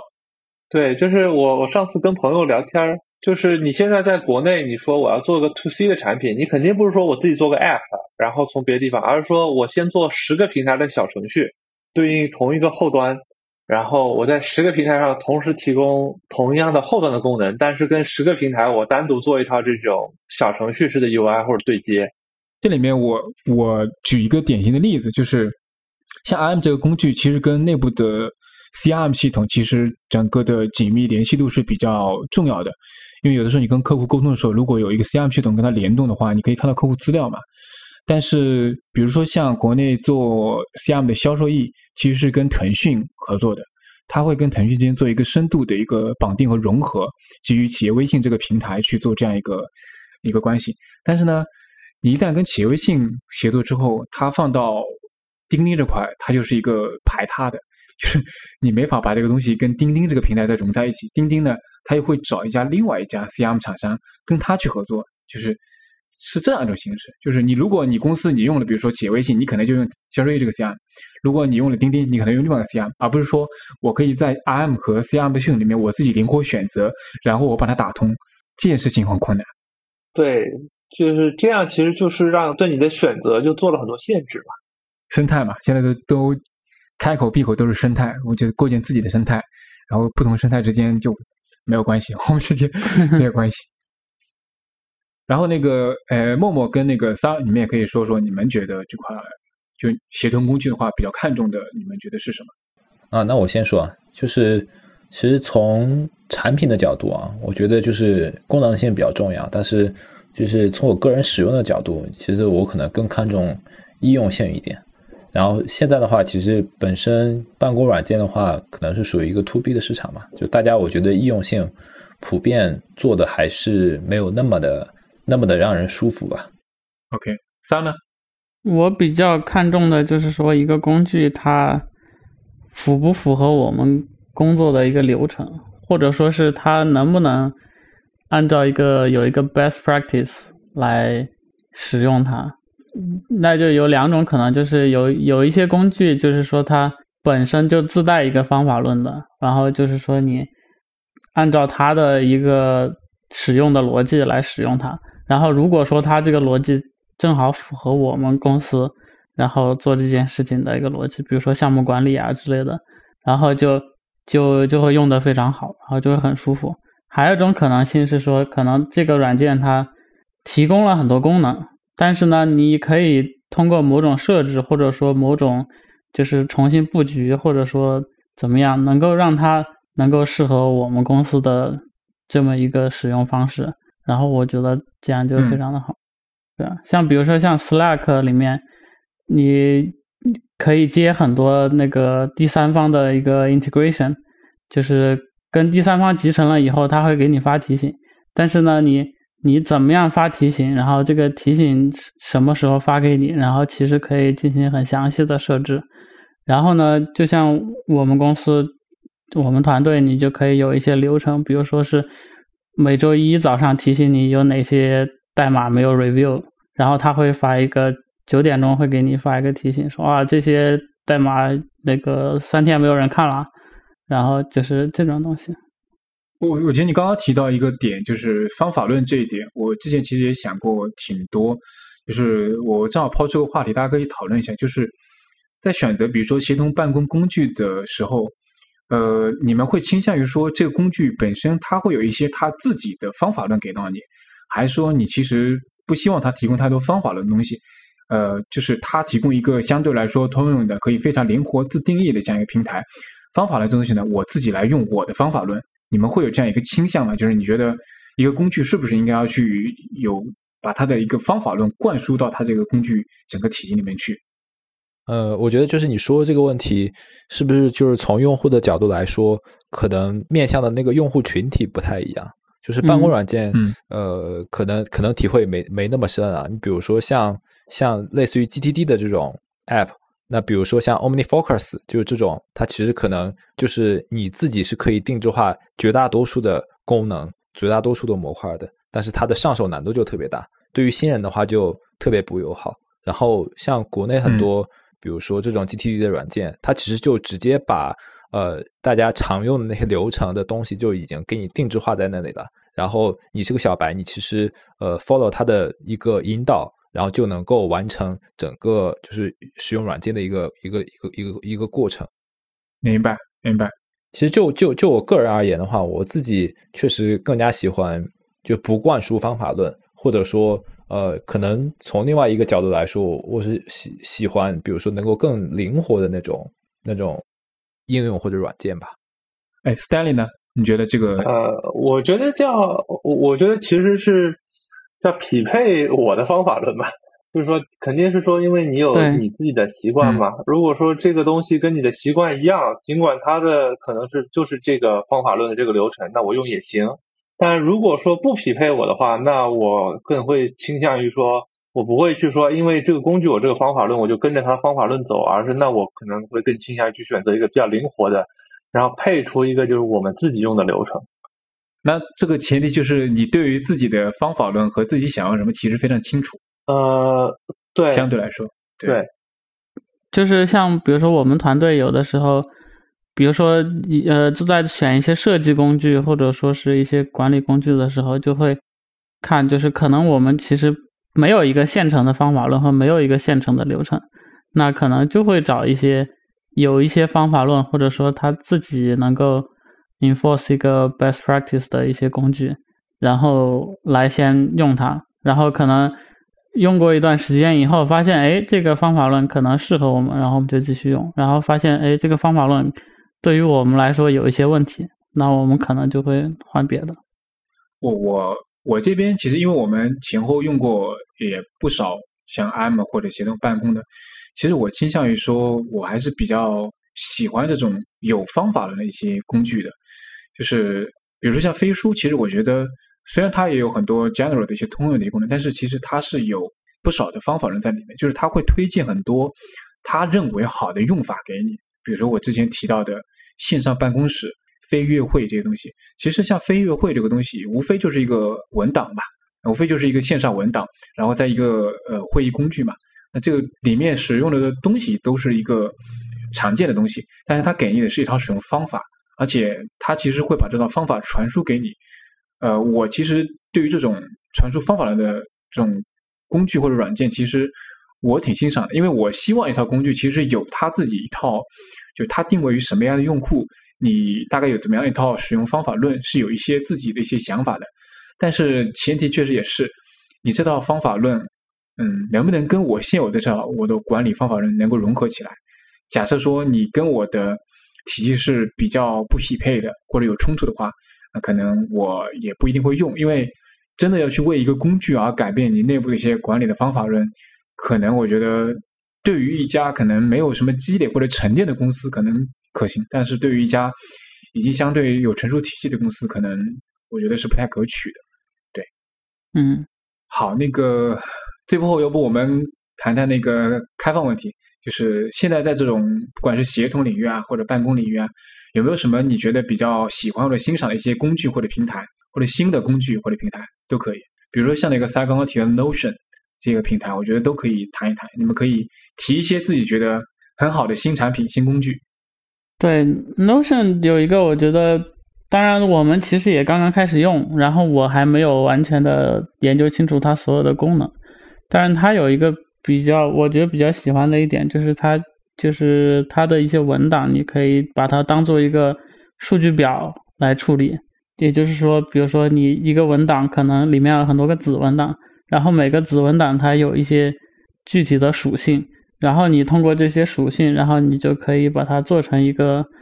要不像 Trello 一样的一个分栏的视图，你也可以把它变成一个像数据表一样的视图，或者把它做筛选，然后。就是有一点融合了 Excel，但是又是一个文档的一个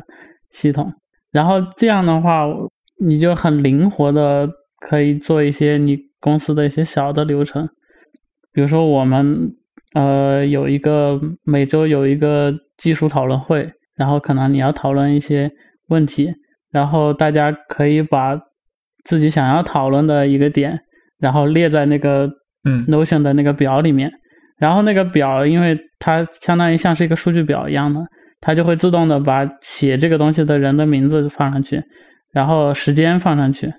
然后呢，这个这个问题点开以后，它又是一个完整的文档，然后你讨论的时候，大家就可以在这个文档里面写东西，然后你把这个文档再退回到上一级，然后它又是一个像一个数据表一样的东西，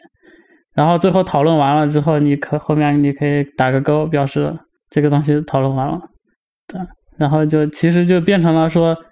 可能没有一个现成的工具来做一个非常细节的这个这件事情，或者说你也没有必要说我去再去找一个新的工具来干这件事情。但是你用 Notion，你稍微设置一下或者编辑一下，然后它就变成一个小的一个流程，然后你也可以直接在里面用。那那那你们那个用 Notion 之前，你们这些事情你们是用什么来管理的？还说是没有？工具来管理，之前就是散落在各个地方，然后就有一些 wiki wiki 的工具，就是写文档是在一堆，嗯，然后别的很多就是一些 Word 或者 Excel 的东西，放在微软的那一套里面。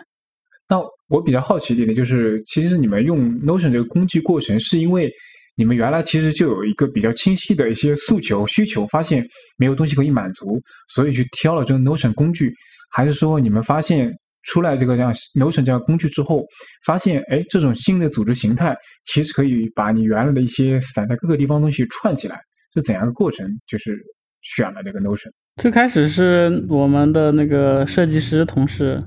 他比较喜欢去尝试各种这些新的工具，然后他就自己在那用，然后他就觉得哎，这个东西好用，然后他就拿来安利大家。然后最后我们发现，就是其实以前散落在很多地方的很多东西，我们可以把它全部放在里面。OK，所以其实是一定程度上，新工具的出现就是引导你们将呃原来管理的方式做了一些改变，是吧？对对，当然因为我们是小团队，所以说这方面就比较灵活。这个还蛮典型的，确实。哎，这讲到 Notion，我也很好奇啊，因为我我是个个人 Notion 的用户，但是。呃，我其实用 Notion 的当中，其实我没有，就是我觉得 Notion 很好用，对于一个一个人来说，就是个个人用户来讲很好用，就是你可以把各种 notes 啊，各种 click 呃，就是你网页上抓下来的东西啊，或者你写的这种东西，其实都能整理成这个 database 嘛。但是我比较好奇的是说，就从协同或者说把它当成一个，如果把它当成一个 conference 或者 Jira 这样去管项目或者管这种 To Do，就你们自己协同用下来，感觉这个东西在协同上好用吗？我觉得还还不错，就是说它有评论的功能，然后而且它实时编辑也可以同步，但是有一个有两个缺点，一个缺点是因为它全是网页的，然后其实有点慢，嗯嗯，就是有的时候会因为网速问题，然后还在国外也慢吧？呃，在国外也慢，对。它还有一个问题是它的权限管理好像没有，我没有仔细研究，但是我们现在就是所有人可以编辑所有东西，就是没有权限管理。但是因为我们是小团队，所以无所谓。但是稍微大一点的团队，我不知道它的那个权限是怎么搞的。我我之前其实用 Notion 的时候，我们之前管理播客不是用过一段时间嘛？对，我总体感觉就是协同这块其实还比较基础，就就只是说做到了一些应该做到的东西，但是并没有出现就是在协作方面好用，我觉得没到好用这个程度。嗯，就是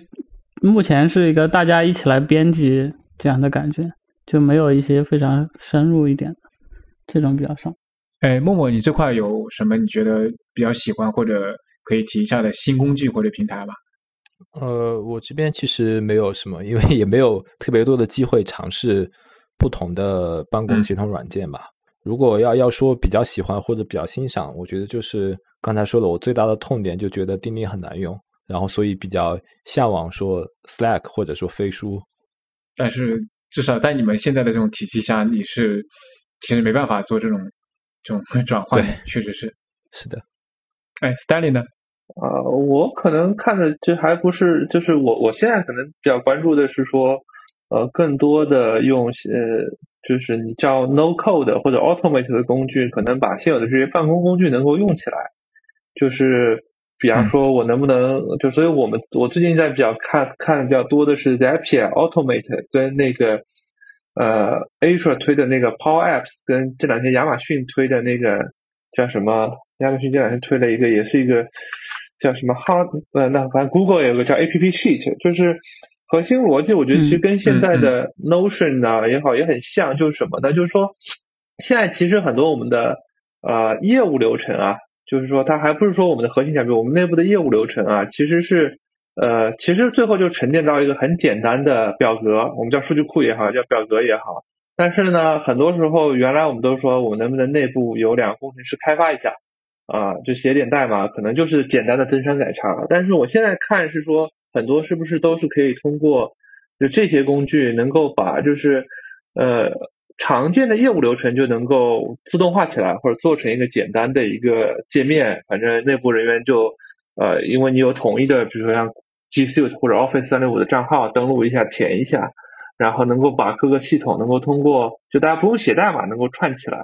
这个我觉得是说。呃，我觉得算国外现在在其实已经快速起来的一个趋势吧。然后，那我们其实，在内部也想多用用这些工具，能够提升内部的这个效率吧。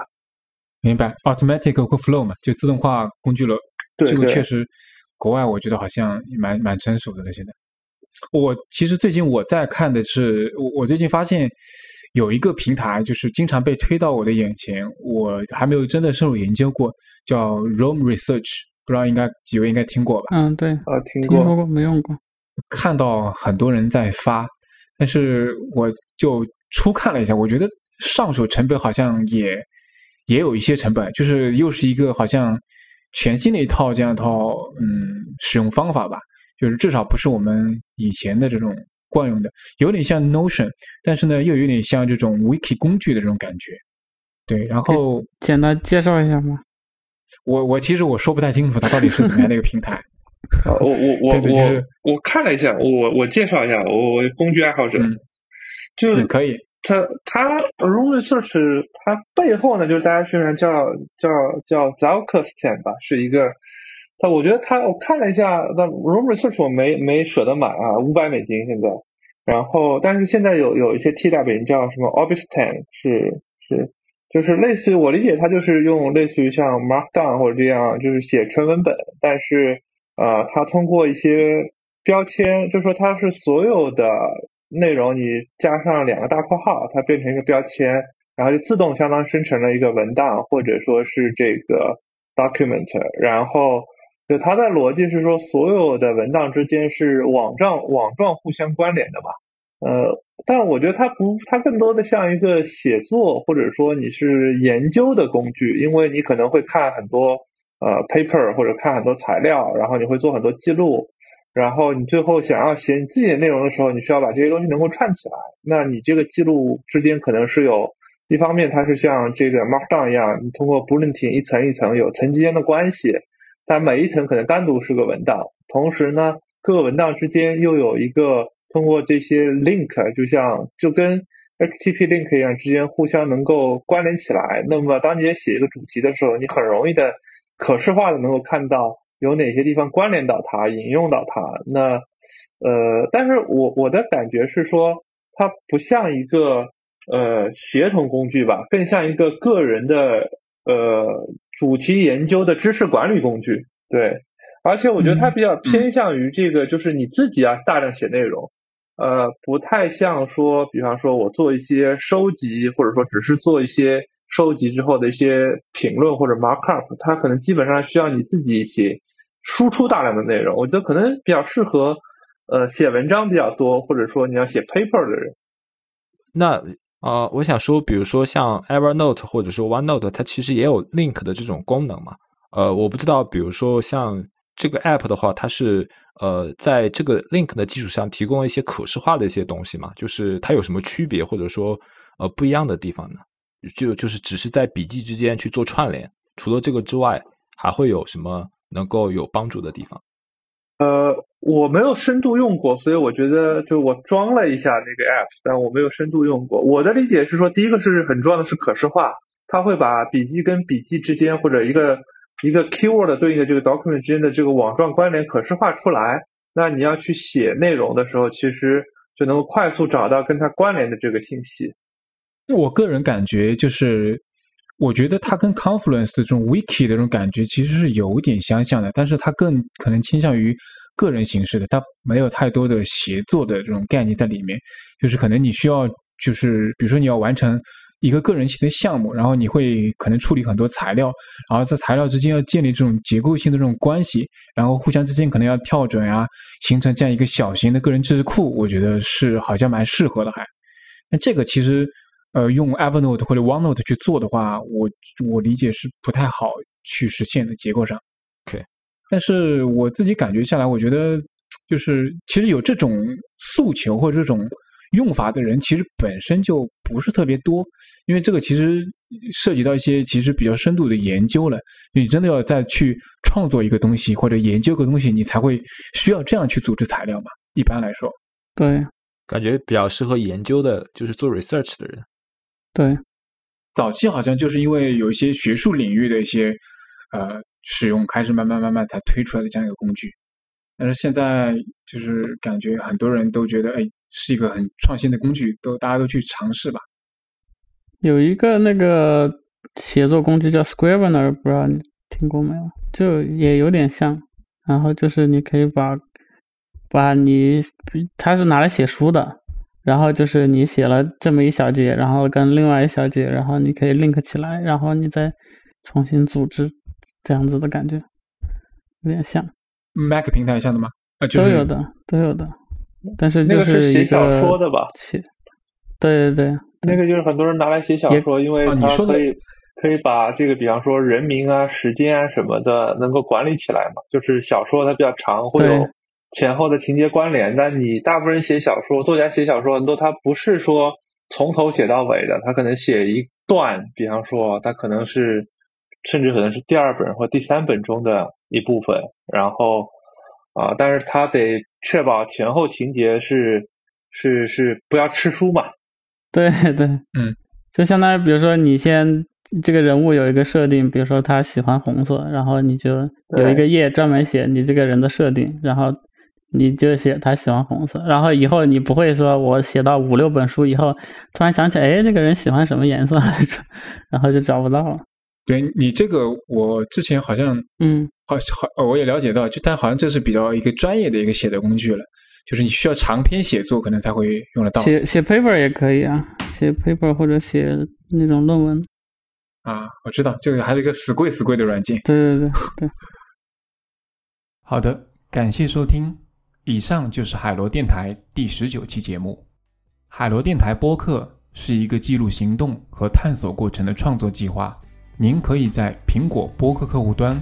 或者任何泛用型播客客户端中搜索“海螺电台”四个字进行订阅。国内的用户也可以在小宇宙 APP 或者网易云音乐等平台收听。欢迎大家给 hi at the spiral 点 fm 写邮件。您也可以在官方网站直接留言评论，或者在新浪微博、Twitter 给我们留言。我们的微博是海螺电台 The Spiral，推的账号是 Spiral Podcast。我们希望能通过海螺电台这档节目，去实践在行动中快速迭代、螺旋式上升的这种理念，并逐渐发现和寻找到属于自己的道路。各位，下期再见，拜拜。